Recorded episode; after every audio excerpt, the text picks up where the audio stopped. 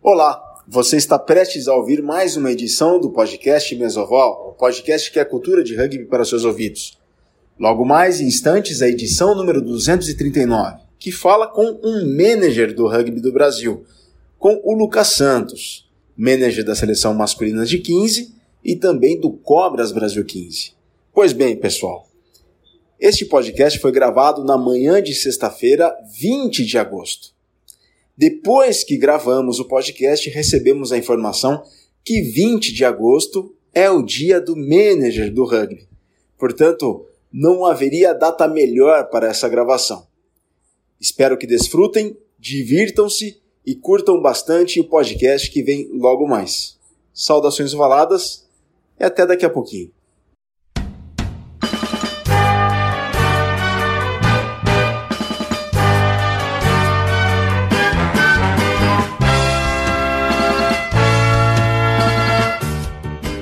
Saudações ovaladas, nação centralina, formem um scrum, ranking, organizem a linha e vamos para a mesoval de número 239. É, pessoal, chegamos à duzentésima, trigésima nona edição do podcast que é a cultura de rugby para os seus ouvidos.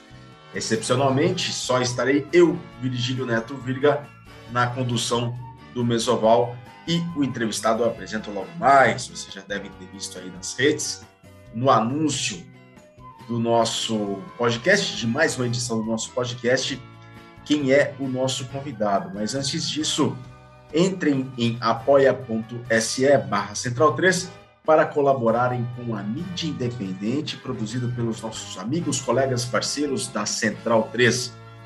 Uma infinidade de podcasts, não apenas sobre esportes, mas de política, literatura, arte, cinema, religião, filosofia, pedagogia. Bom, eu nem vou comentar o quão criativo é o pessoal da nossa casa, da Central 3, e o quanto eu curto os podcasts produzidos pelos nossos colegas, alguns desses colegas amigos, que somos parceiros desde 19 de janeiro de 2016.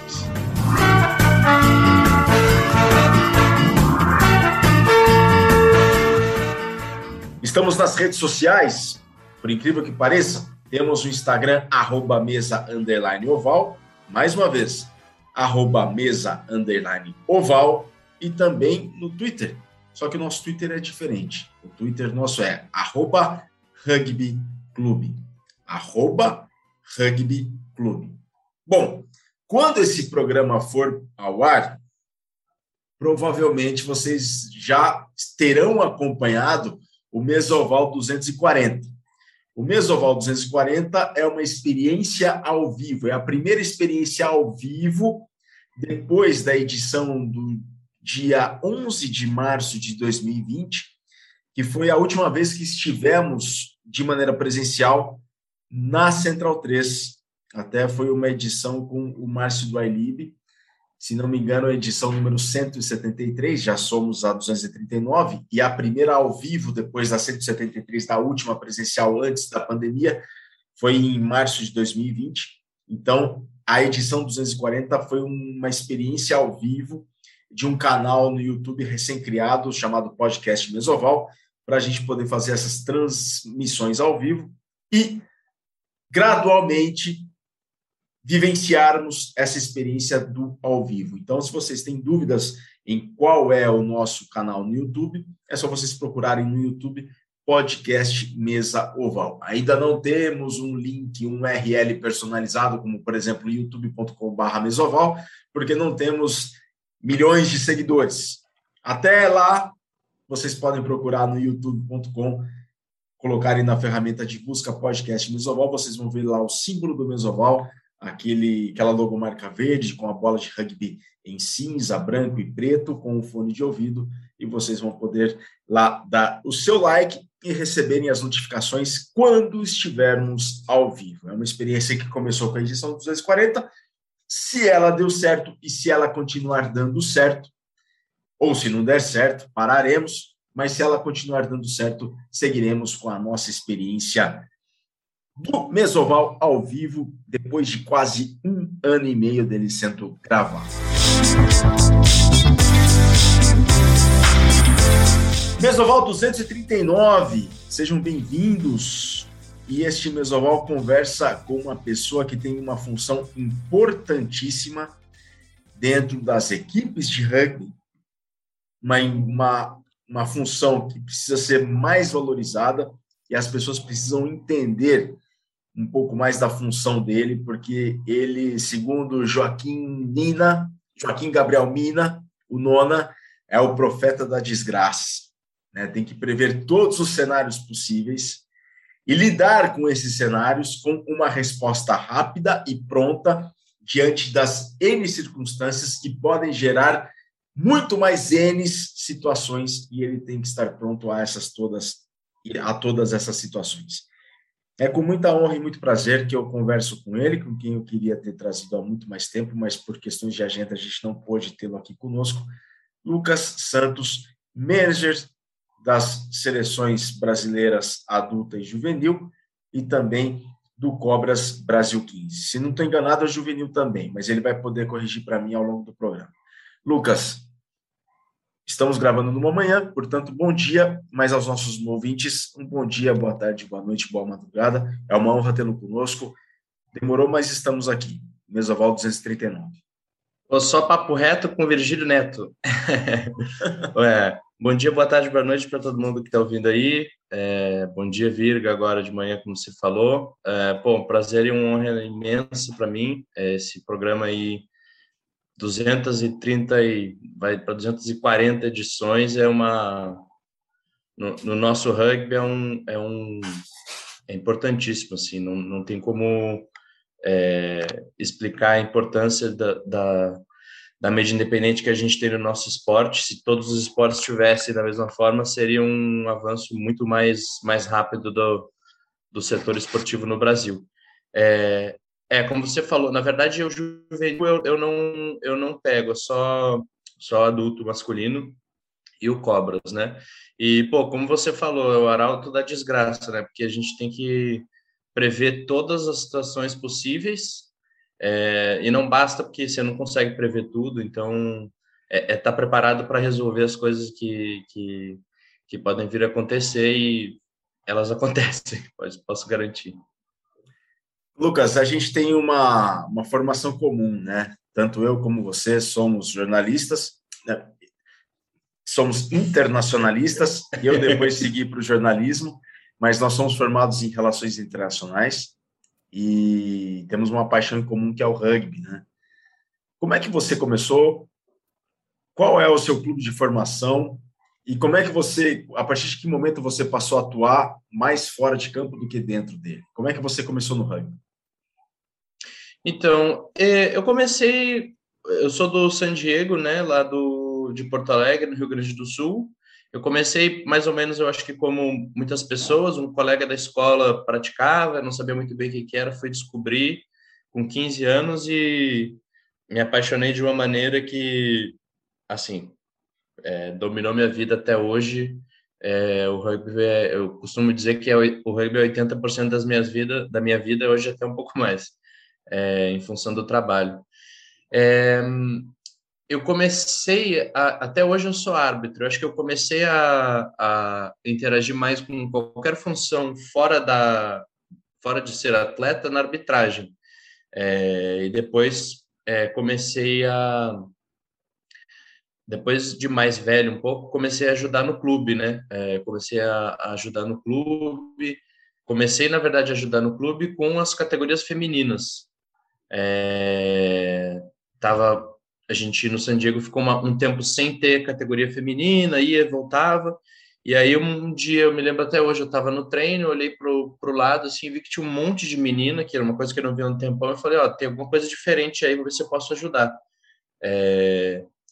E assim, esse eu considero que foi o momento que eu entrei mesmo, assim. Depois fui para a gestão do clube, passei a ser diretor do clube, é... e aí é, já, já fui coordenador de arbitragem, fiz treinador de projeto social, é, manager de seleção gaúcha é, na Copa Cultura Inglesa Juvenil, até chegar em trabalhei sempre com eventos, né, com eventos esportivos, Rio 2016.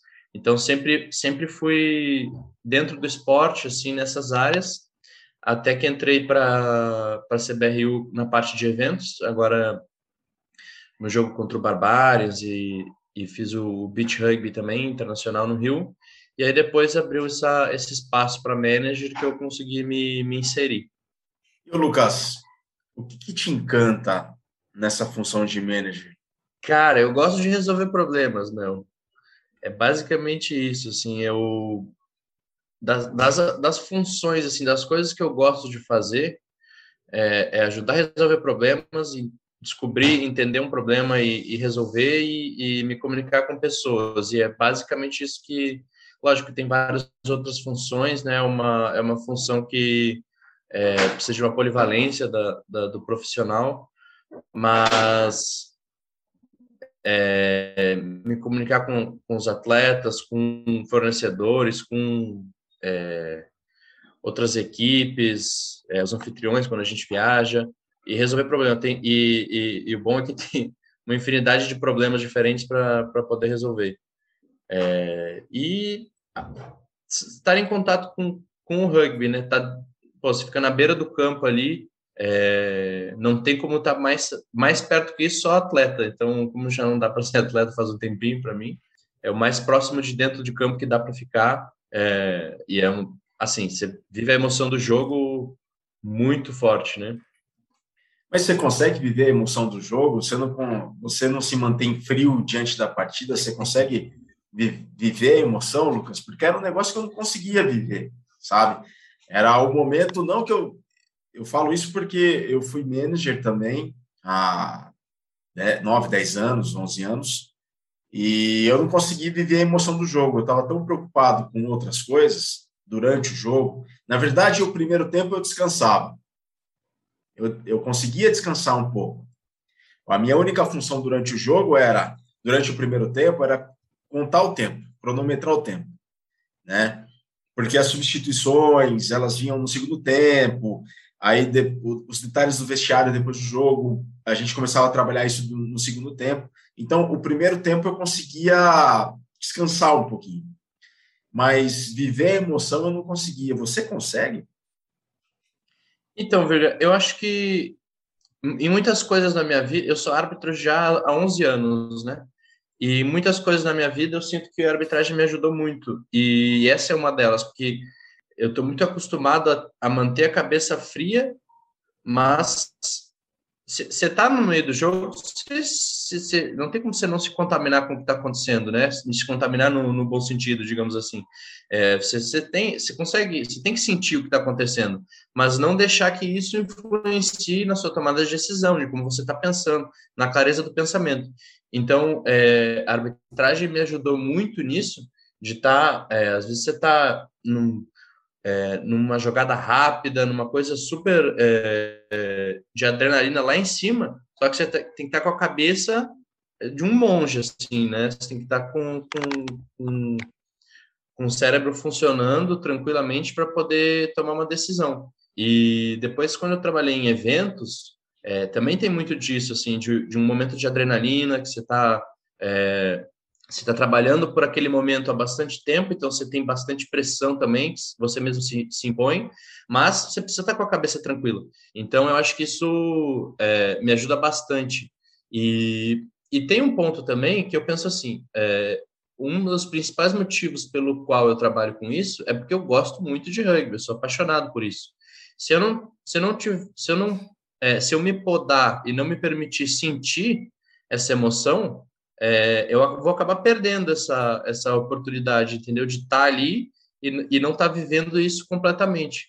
Então, é meio que. É, e bem como você descreveu mesmo, é, é, bem isso. Assim, no primeiro tempo você fica muito mais tranquilo, porque não tem nenhuma substituição. Aí chega nos 30 minutos, eu já, já fico mais de pé ali, próximo do, da arbitragem para uma possível troca e depois no intervalo mesmo volta essa parte de, de, de mais substituições, fica mais ligado ali com, com a caneta na mão para poder fazer o, a substituição. É para o pessoal que não está não tá acostumado em jogos internacionais, em todos os jogos, é, mais ou menos deveria ser assim, mas em jogos internacionais especificamente, você tem uma ficha de substituição você obrigatoriamente tem que entregar na mesa de arbitragem ela corretamente preenchida antes da substituição.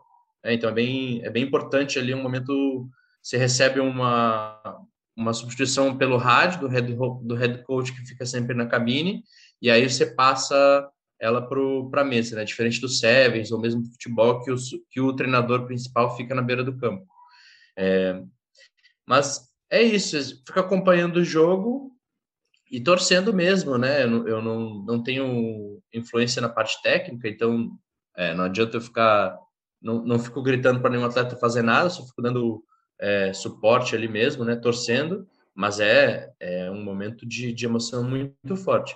Esse fez um comentário aí que eu até me lembrei. É, é, a gente tem a formação muito parecida mesmo, desde, desde de, o curso que a gente fez até as simulações de ONU que se fazia na faculdade, eu fazia bastante também.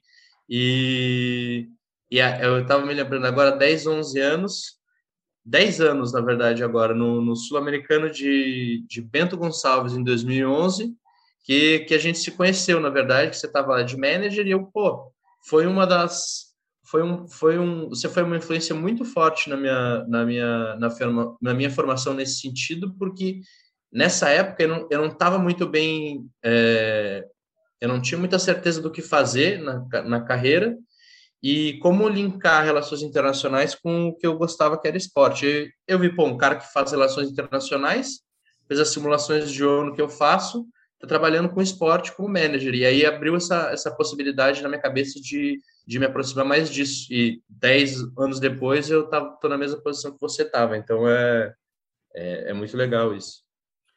Olha, fico feliz em saber disso. Você comentou comigo agora na bolha esse, essa lembrança, né?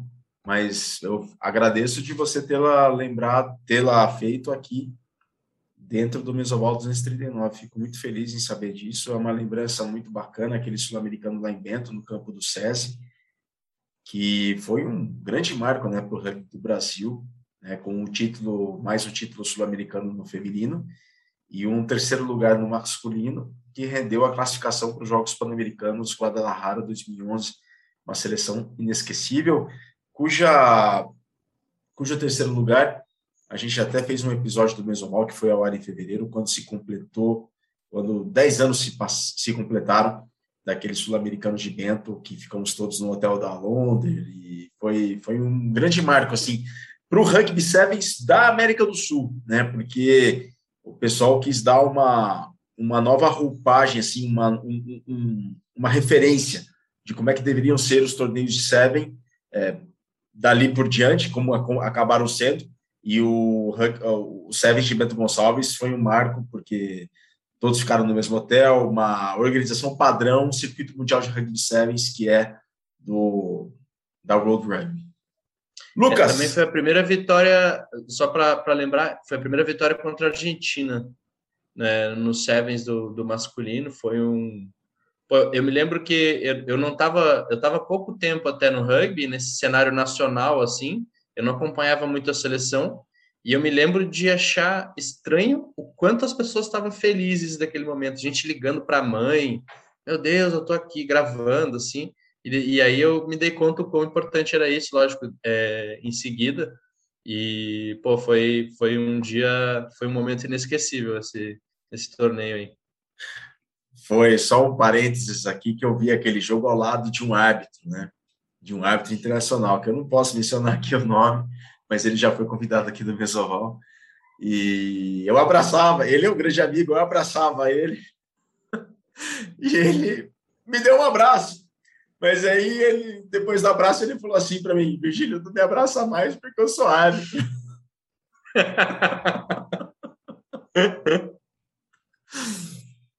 Tem momentos que os cara brasileiro não adianta, tem que tem que comemorar mesmo. Ou se o árbitro, sei lá de onde é que era. Mas é legal porque é, tem uma coisa assim no, no esporte, não sei se gente que em outros esportes também tenha isso, mas no rugby a gente vive mais. Às vezes você fica feliz por outras conquistas, né? Nesse, nesse dia é uma coisa tão difícil ganhar da Argentina que os outros países, o, o pessoal celebrou com a gente, ficou feliz, comemorou. É, eu me lembro muito bem, os chilenos, o pessoal do Uruguai também. eles foram até os brasileiros cumprimentarem, foi, foi um negócio muito bonito mesmo, foram, foi mesmo, né? Porque naquela altura, você lembrou, né, que foi a primeira vitória do Brasil sobre a Argentina no masculino no rugby, a Argentina não perdia uma, uma partida tanto em sevens quanto em 15 para uma seleção sul-americana desde 1935. É, é uma estagnada na primeira colocação argentina, né? Exatamente. Lembrando o comercial da Topper, né, que também completou 10 anos aí esses, esses tempos atrás.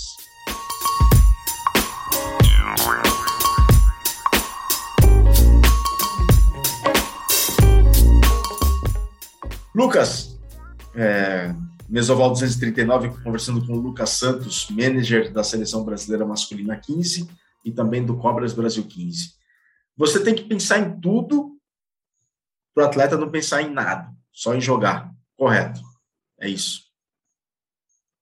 É, essa, essa, esse formato ele tem mudado um pouco é, no sentido seguinte: o, o desenvolvimento até cognitivo, mas de, de habilidades mentais do atleta, num, num, cenário assim de elite internacional, é tão complexo que hoje em dia é, acredito que no futebol seja muito assim, né, de que envolve muito de a fazer atividades e o atleta não tem que se preocupar com isso. Mas é, eu particularmente acho o rugby um esporte mais complexo do que o futebol. É, mas o ponto que eu quero chegar é está se tendo uma, uma, uma, uma, um conceito de que o atleta dentro de campo ele precisa tomar decisões, né? Então ele precisa tomar decisões de, de, de alto impacto, é, uma, diversos inputs diferentes, diversas coisas acontecendo ao mesmo tempo, e todos os atletas precisam tomar decisões. Não é um capitão, não é só um, um, um nove, uma abertura que precisam fazer isso. Então, está é, tá se passando a ter é, um conceito de que o atleta fora de campo precisa fazer isso também. Então, ele precisa tomar decisões sobre a sua vida, ele precisa é, tomar conhecimento, tomar é, posse dos processos, das coisas da vida dele, para que ele se acostume a, a, fazer isso e dentro de campo também possa tomar decisões, é, incorporar os parâmetros, as coisas que estão acontecendo para poder performar não só focar nisso, e sim entrar em campo e jogar, porque é, não, não, não é suficiente.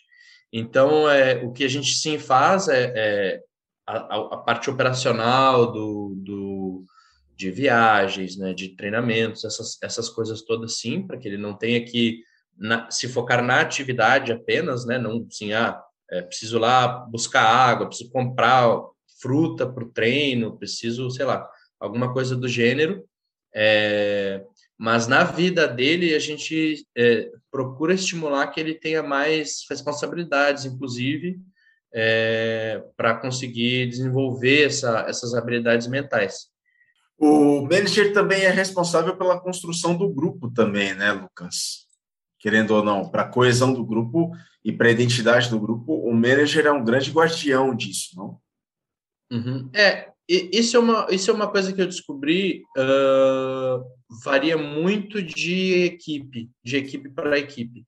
É, quando eu fui manager da, da seleção gaúcha, por exemplo, da seleção gaúcha juvenil, eu fui dois anos, a gente foi vice-campeão é, M18, perdeu só um jogo para São Paulo, foi um, um torneio super legal para a gente, fomos de ônibus de Porto Alegre para São Paulo e tal, é, duas vezes, dois anos seguidos, né? Acho que foi 2017, 2018. Nesse, nessa equipe de staff, atletas, é, tinham uma, uma característica de eu já ter participado da seleção gaúcha. Eu fui da primeira seleção gaúcha, da primeira cultura inglesa, lá em 2011, se não me falha a memória. E o, e o treinador é, que foi com a gente era o, o Guilherme Cogueto, que também jogou comigo nessa seleção. É, então a gente tinha, e os, e os meninos são muito novos, né? Então eles não. É, são todos juvenis. Então aí a gente tinha assim uma, uma condição de colocar a cultura e os valores e, e, e, é, e criar o grupo dentro da equipe que era, era muito a gente estava muito bem posicionado para fazer isso né com muita legitimidade quando eu chego na seleção eu nunca participei da seleção então é, eu não tenho eu não tenho tanto recurso e também tem outras pessoas que estão ali há muito mais tempo acaba sendo uma, uma tarefa mais compartilhada entendeu que Pô, tem pessoas que estão há 20 anos ali, vou chegar eu agora a dizer como a gente vai formar o grupo. Não é. Então, sim, você, você contribui tomadas de decisões, um monte de coisas que influenciam na criação do grupo e na condução das atividades, mas isso é uma, é uma função que, se você tiver atores é, que têm conhecimento, têm legitimidade para fazer isso, é, não necessariamente é, uma, é um cargo específico que vai fazer isso, né? São as pessoas que estão ali. Normalmente, dentro do staff, o manager, ou mesmo treinadores, mas os atletas também contribuem muito para isso. Lucas, o que, que, é mais difícil na tarefa do manager? Assim, para mim, é, especificamente, o manager é uma é uma função muito polivalente, porque você você faz de tudo um pouco. Então, é, eu faço prestação de contas da lei de incentivo, que é muito, que é bem burocrático, até técnico, assim, é, de, de prestação de contas, é, explicar para o Ministério como foi desenvolvido o projeto. É, eu ligo para o hotel em inglês, em espanhol, é, eu falo com a arbitragem, eu tenho que saber as regras da substituição, eu preciso saber negociar um contrato com transporte, com alimentação, é, eu preciso fazer a parte burocrática do, do, das documentações dos atletas, então é muito polivalente. É, o que eu acho mais difícil é manejar tudo isso de uma maneira que você não enlouqueça. É, e, e, essa parte mais é, burocrática, assim, para mim a parte mais difícil é a parte burocrática. A parte que envolve pressão e, e, e você está na beira do campo, fazer uma substituição rápida, você não pode errar, essa parte eu gosto, assim, me estimula. Mas gerenciar uma quantidade enorme de processos, de, de burocracia, isso me, me mata um pouco. Essa, para mim, é a parte mais difícil. Mas é, cada pessoa que, que, que estaria numa posição dessas, com certeza vai ter dores diferentes, porque é muito é muito diversas, são muito diversas as atividades, então a pessoa vai ter mais facilidade ou menos com alguma parte disso. O que te preocupa num torneio e num, numa semana preparatória para um jogo? O que, que te preocupa mais, assim? É transporte? É acomodação? É as coisas acontecerem no horário? O que, que mais te deixa louco, assim? Tudo o que você falou e mais um pouco. É, são muitas coisas, né? É, tudo que você todas como são muitas coisas a serem resolvidas, você tem que priorizar. E aí, obviamente, a gente prioriza pelo que a gente faz. A atividade fim é entrar em campo e jogar rugby.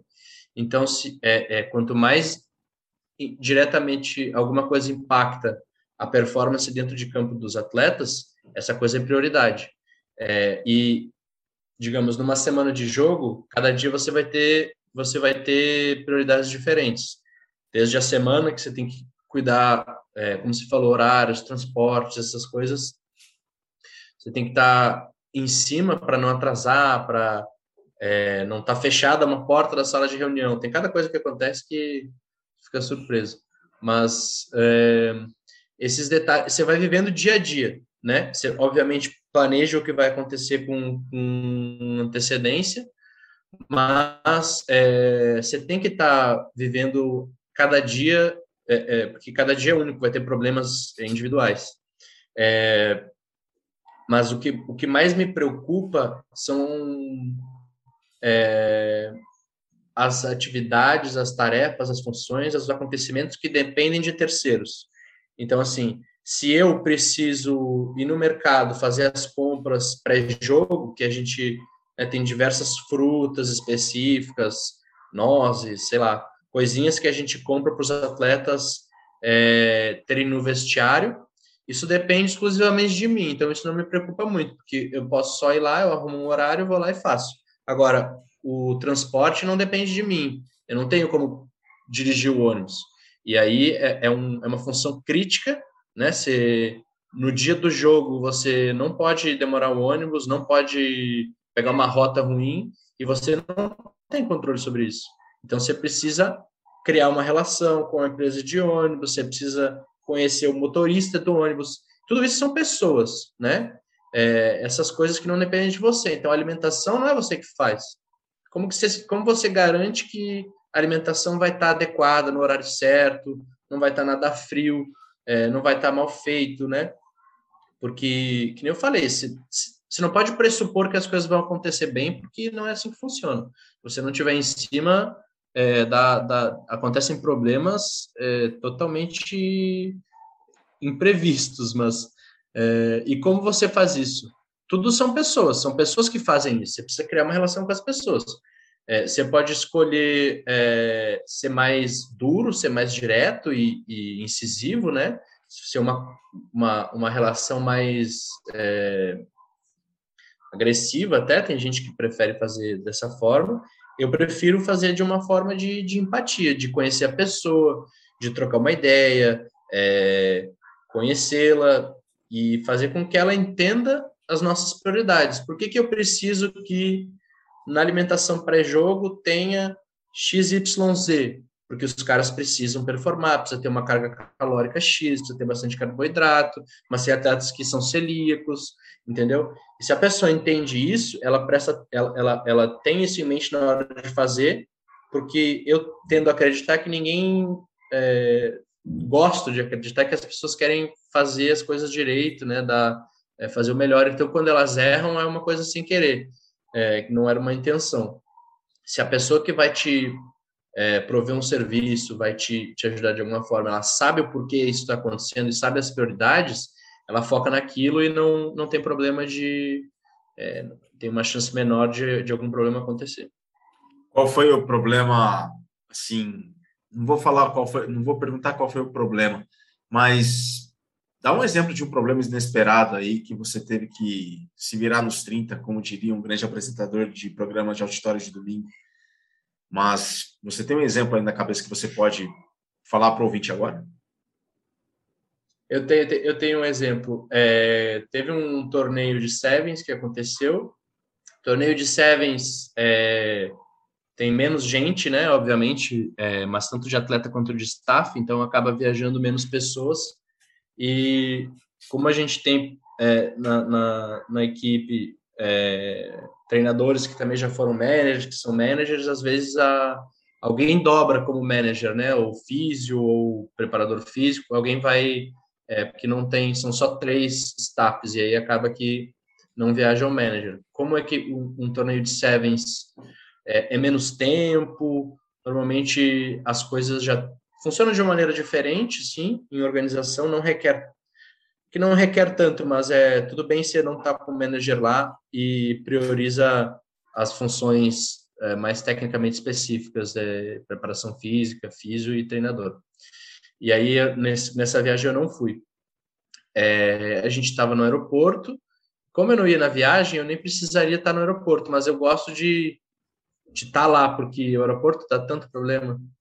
É, e aí foi o que aconteceu. Teve um problema na, na emissão das passagens com o nome do, to, aquela coisa totalmente burocrática, né?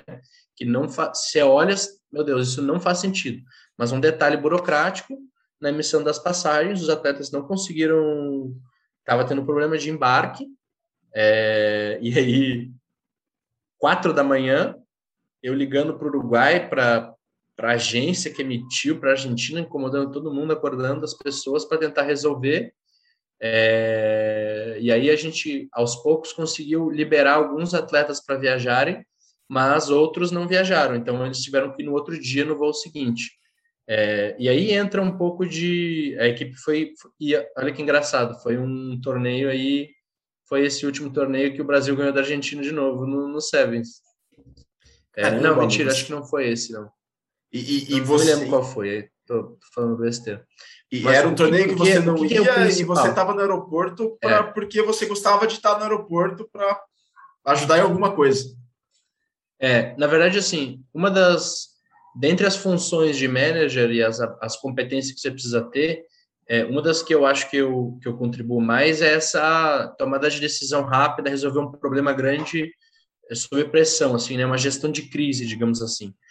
É, e, e aí é, isso acontece muito em, não é que acontece muito em aeroporto, é que o aeroporto é um, é um local que se acontece algum problema, ele é um problema sempre grande, que alguém não viaja, né? Então é um ponto crítico ali. Então eu quero estar ali porque é um ponto de, de é um ponto crítico.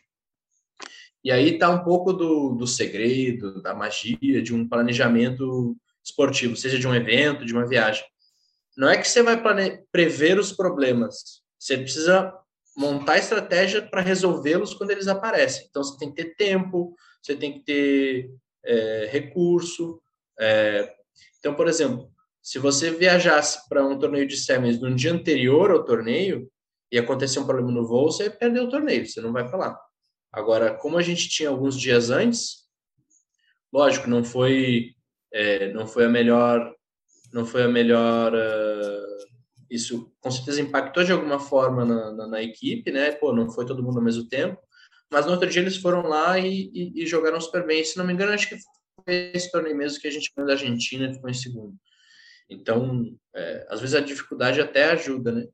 E um outro e um outro um outro problema que surgiu, é, isso até é, é foi foi veiculado, né? Foi publicado, mas é, quando a gente teve a SLAR é, no meio da pandemia, pô, uma preparação sinistra, assim, a gente estava muito focado, todo mundo, os atletas, equipe, técnica, e aí, na semana anterior à viagem, a gente teve vários casos de Covid. Isso, cara, foi, foi um dos momentos mais, eh, mais difíceis, assim, mais tensos.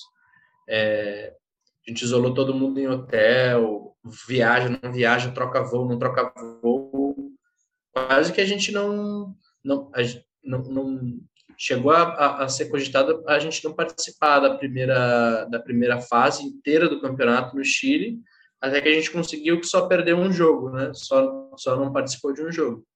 Mas é, a questão é que, normalmente, como a estrutura é um pouco enxuta, né? O, o, esporte não tem tanto recurso assim, você, ao mesmo tempo que você toma as decisões, contribui na tomada de decisão, você executa. Então, tipo, ah, beleza, vamos isolar todo mundo num hotel. Então, você tem que, de uma hora para outra, contratar quarto em hotel para todo mundo, alimentação, água, transporte, é, nossa, é muita coisa e para ser executado rápido, né? Então, dois momentos aí, dois exemplos de problemas grandes, difíceis de resolver, mas que no final deu tudo certo.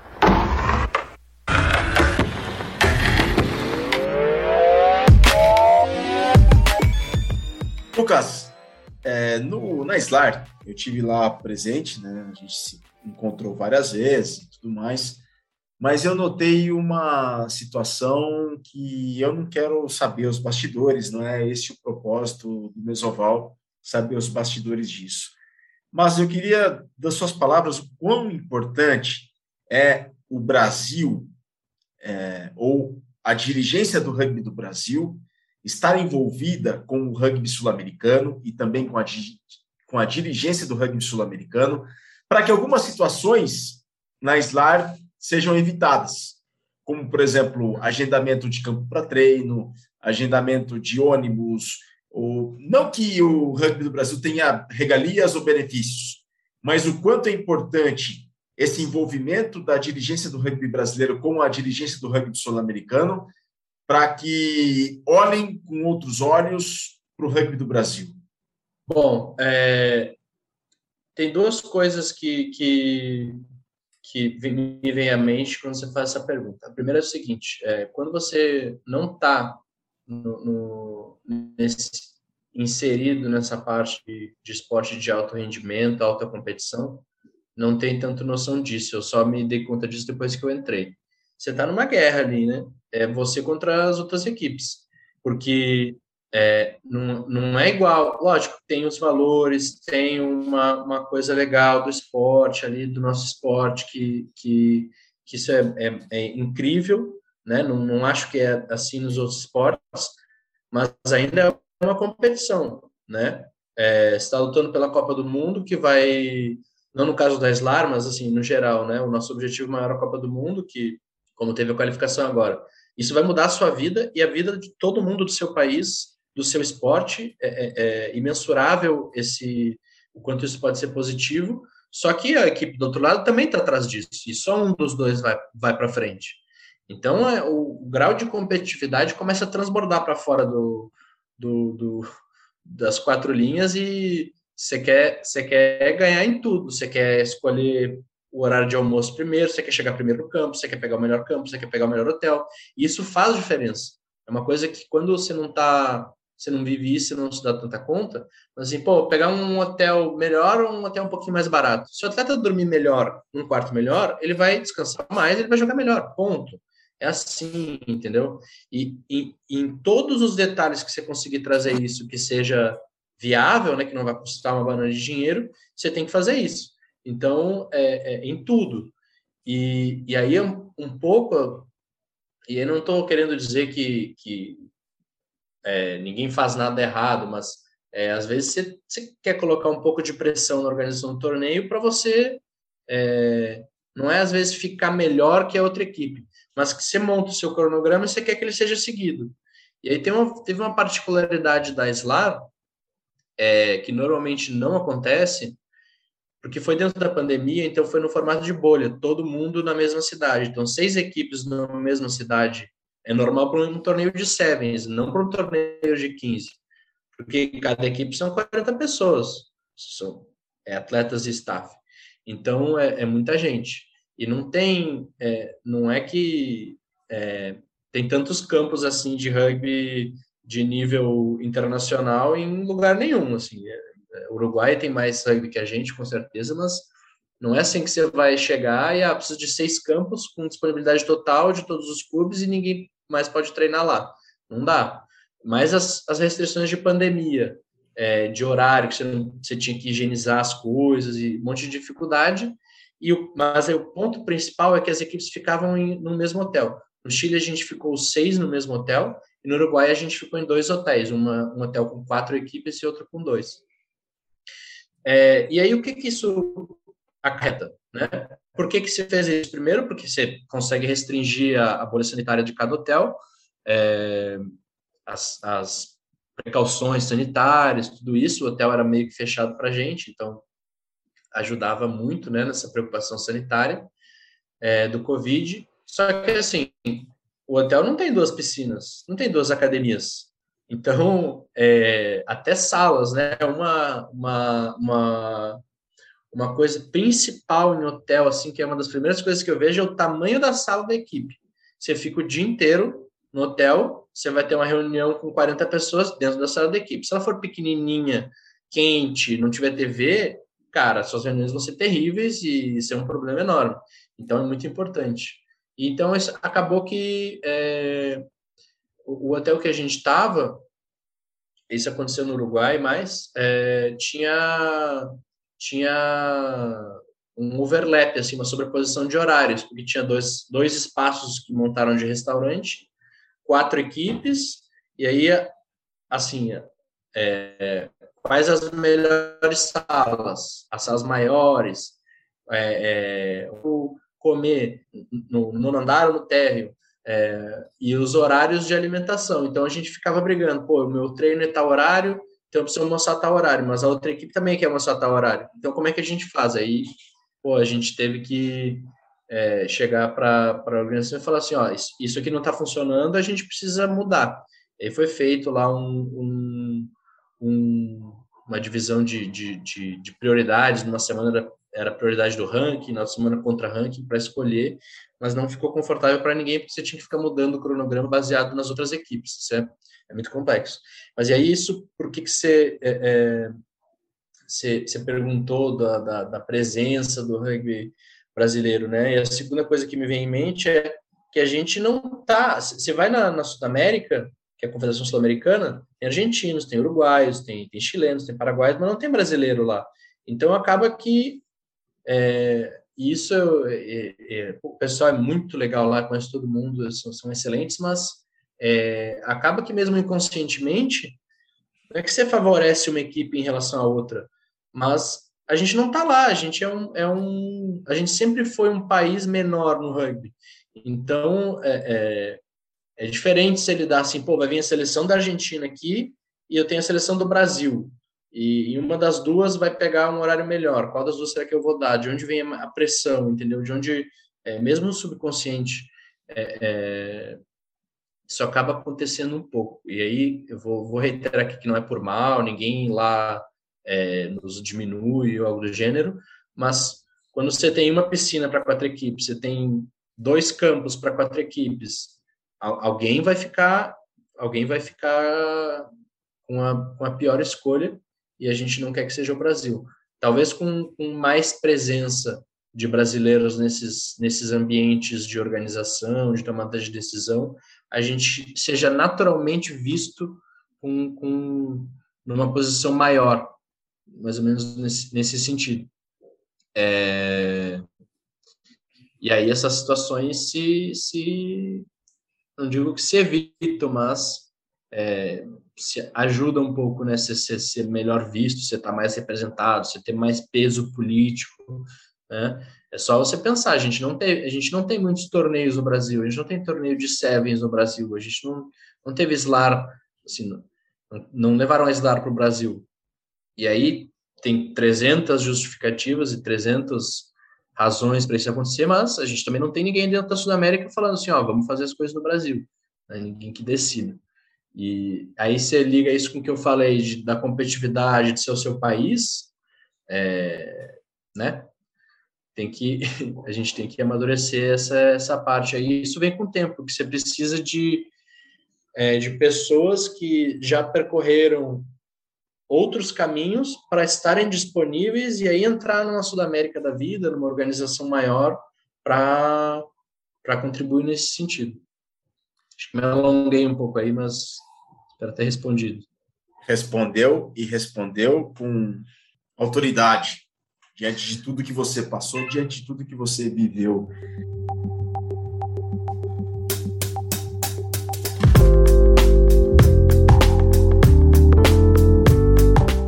Bom, Mesoval 239 está na reta final, só que eu quero uma consideração sua ainda, Lucas, porque muito se falou de um cenário que se vive apenas no alto rendimento e ainda por uma parcela muito ínfima da comunidade do rugby do Brasil, que é uma elite que está no alto rendimento. Tá? O que, que você diria para aqueles que vivem a realidade dos clubes, das federações, daquele dia a dia que não depende de reserva de hotel, não depende de horário de ônibus, mas que vive ali na base da pirâmide dessa função que é ser manager. Né? O que você diria para eles que fazem essas funções parecidas com as, com as suas, é, mas em um, um viés de esporte de participação, que acaba sendo importante, muito importante, por sinal. Virga, é, eu também já fui manager, treinador do clube e tal. É, é muito diferente, é, assim, é outro mundo é, ser manager de seleção e de, e de um clube. Como você falou, não tem hotel, você não tem, não tem aeroporto, é basicamente é, é ônibus, às vezes até de carro. É, cara, o principal é, é se divertir, desfrutar desses momentos, porque é para isso que a gente faz, né? Eu costumo dizer que o rugby de verdade é o rugby amador. O rugby de elite é, é, é um pouco diferente do que do que assim quando eu penso em ao rugby, os valores, o esporte, eu estou pensando no rugby de clubes, né? Aí com mais recursos, com menos recursos. Mas o principal é, é, é, é, é se divertir mesmo, é estar tá integrado naquele grupo, é, não levar as coisas tão a sério às vezes porque gente, isso é um hobby, é um lazer, né? Apesar de ser uma paixão, não é sua vida não depende daquilo. Então, é, você levar a sério as coisas na medida que é preciso, mas jamais deixar de desfrutar, jamais deixar de curtir um terceiro tempo, é, é, conhecer as outras equipes, é, é, conhecer outras cidades. Isso é, é, é muito, muito importante. E, assim, uma coisa que eu, que eu vi no, vendo esse cenário mais de alto rendimento, é que a gente só avança o alto rendimento se, a nossa, se o nosso ecossistema de rugby de clubes ele for mais, mais é, desenvolvido, mais sólido. A gente, eu, eu, faço um pouco de comparação com o Chile, que a gente que acabou que a gente não conseguiu ganhar deles agora na, na qualificação. É, o Chile está vivendo hoje o que a gente viveu há cinco anos atrás, uma entrada de, de recursos que, que, que é inédita na, no rugby nacional deles agora que a gente já teve lá em 2011, 2012, que começou a entrar muito dinheiro na confederação. A gente já passou por isso. Então, qual que eu vejo que é a diferença? O rugby de base deles é mais desenvolvido. Né? Não estou dizendo que a gente não, não, não teria condições de ter ganhado aquele jogo, que pra, agora para frente a gente não vai mais ganhar. Mas eles têm uma base maior da pirâmide. Então, quando você coloca o recurso, você desenvolve mais. O potencial de chegar mais longe é, é, é maior. E a gente precisa desenvolver a nossa base da pirâmide. Isso é os clubes, né? É, é, o desenvolvimento dos clubes. E o manager tem um papel muito importante disso. É, é planejar melhor, é organizar melhor, é fazer com que os atletas, principalmente juvenis, se sintam bem naquele espaço. É um espaço seguro, um espaço saudável, é, é divertido é, e, e aí a gente desenvolve, desenvolve as pessoas, desenvolve os atletas, desenvolve a equipe, a equipe jogando melhor, a gente vai ter um nível maior de rugby, isso contribui para todo mundo. Mas é isso, é um, é um o amadorismo vem do amor que a gente tem pro, pelo esporte. Então, é, jamais esquecer que o principal é isso, a gente acaba pegando muito a, a questão competitiva, mesmo no, amador. E, bom, no, no, final de tudo, tem um terceiro tempo para a gente compartilhar com, com, os, com os adversários e com a arbitragem também, nunca esquecer. É isso aí, é essa que é a cultura de rugby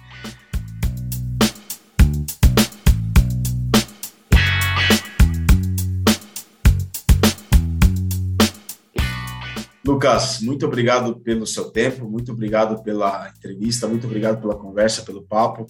Espero que você, esperamos que você tenha gostado de participar. Esperamos que os nossos ouvintes também tenham gostado de ouvi-lo.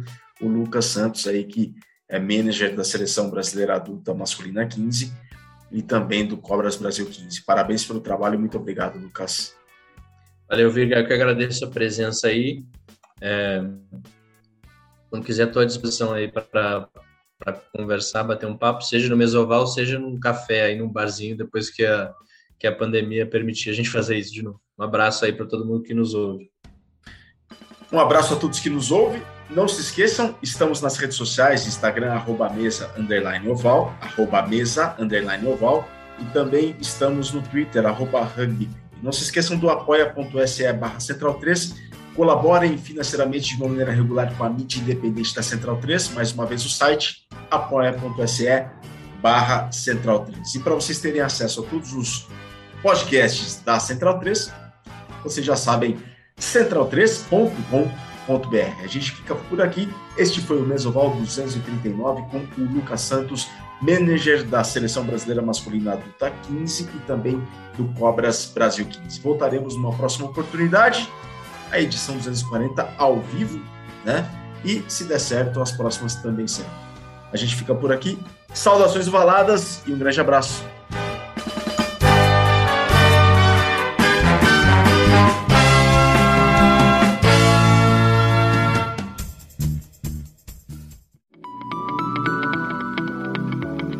Esse programa que você acabou de ouvir tem a produção da Scrum Prod.